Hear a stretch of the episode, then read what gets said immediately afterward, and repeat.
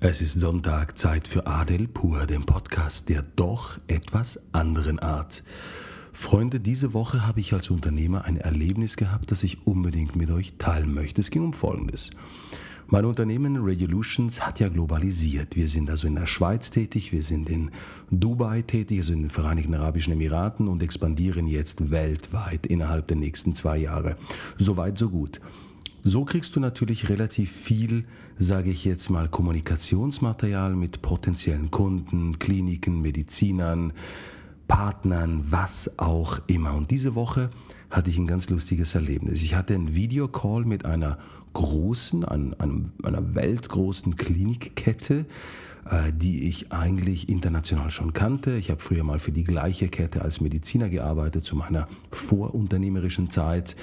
Und damals schon als Mediziner war ich nicht wirklich happy da, weil ich gemerkt habe, dass die Kultur eine sehr eigene ist. Es ist eine sehr profitorientierte Kultur gewesen, eine sehr oder eine wenig wertschätzende Kultur, was die Mitarbeiterinnen und Mitarbeiter, die Mediziner, die Medizinerinnen, die Pflegekräfte anbelangt und eine Kultur, die wirklich eine eigene Haltung hat, nämlich wir sind die Besten und wir sind die Größten. Was ich immer wieder gesehen habe über all die Jahre, dass gerade die Player, die diese Kultur, also wenn man das überhaupt Kultur nennen kann, weit nach außen getragen haben, ja, relativ schnell ihren Sitz verloren haben. Also so unter Insiderkreisen wurde schon immer diskutiert, wenn du da in einer Position tätig bist, wo du was zu sagen hättest, ich betone das im Konjunktiv, dann bist du auch schnell wieder von deinem Sessel weg. Auf jeden Fall hatte ich diese Woche einen Videocall mit genau dieser Klinikgruppe. Dabei waren plötzlich Player aus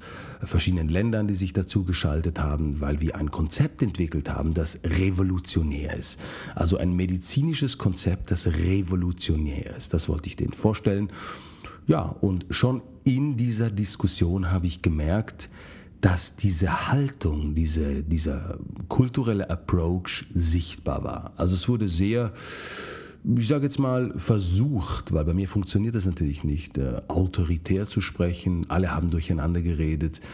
Keiner hatte eine klare Positionierung. Ich hatte das Gefühl, die waren gar nicht richtig vorbereitet und, und, und. Auf jeden Fall habe ich mein Konzept hervorgebracht und äh, das ist auf sehr viel Anklang gestoßen, weil ich eben auf einen Punkt hingewiesen habe, wie diese Unternehmung noch wesentlich stärker im Markt sein könnte, noch wesentlich mehr Geld verdienen könnte.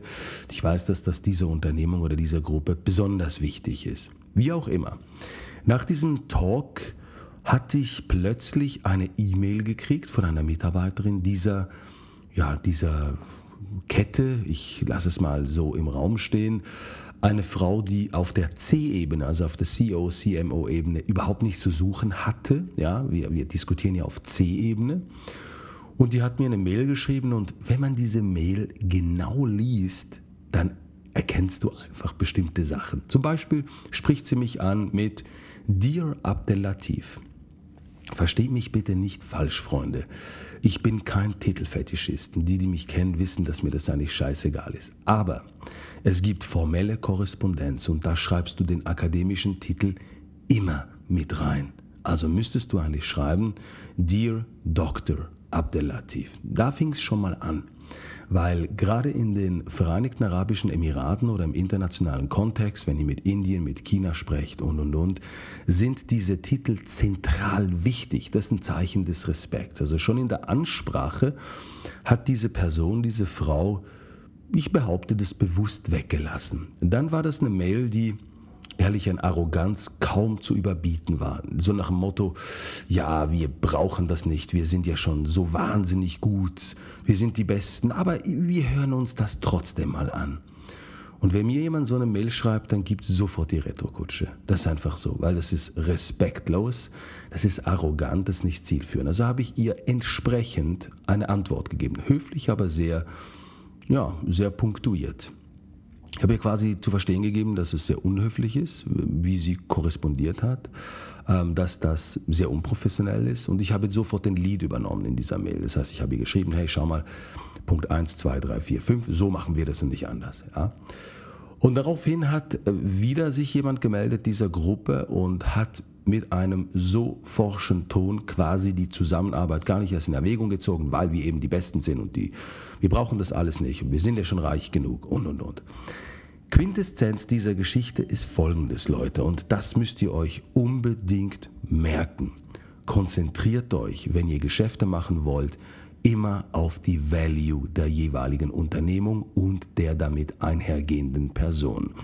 Wenn ihr diese Value, also ihr habt eine Value, ihr habt eine Wertvorstellung, eure eigene Wertvorstellung, eure Wertvorstellung des Unternehmens, äh, ich möchte es mal kurz erklären, zum Beispiel die Wertvorstellung des Unternehmens, meines Unternehmens, Radiolutions AG, ist es immer, Respekt zu haben?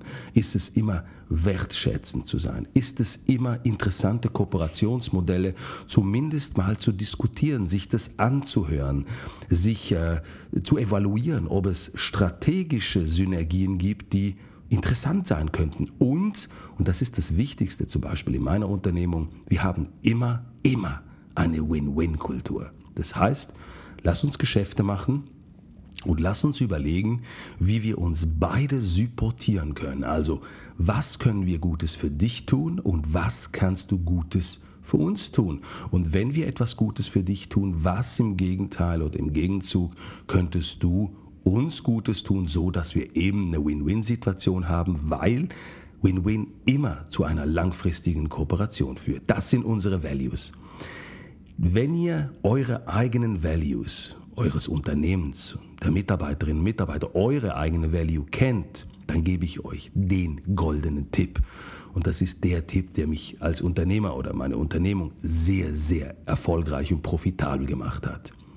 Macht nur Geschäfte mit Menschen oder Unternehmungen, die diese Values teilen. Period. Also wenn ihr seht, dass die Gegenseite eure Values nicht teilt, dann lasst auf jeden Fall die Finger davon. Das führt niemals zu guten Ergebnissen.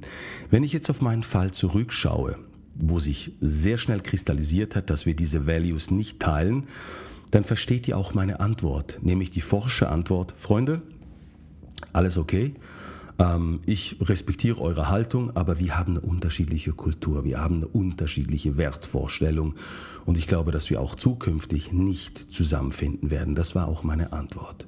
Also Learning, Freunde, lernt die Values eures Unternehmens und eure eigenen Values kennen. Fragt mal, was haben wir eigentlich für, für Werthaltung und macht nur Geschäfte, nur mit Menschen, die diese Values teilen. Ich wünsche euch jetzt einen wundervollen Sonntag. Ich freue mich auf den nächsten Sonntag, wenn es heißt Adel Pur, der Podcast der etwas anderen Art. Tschüss, tschüss.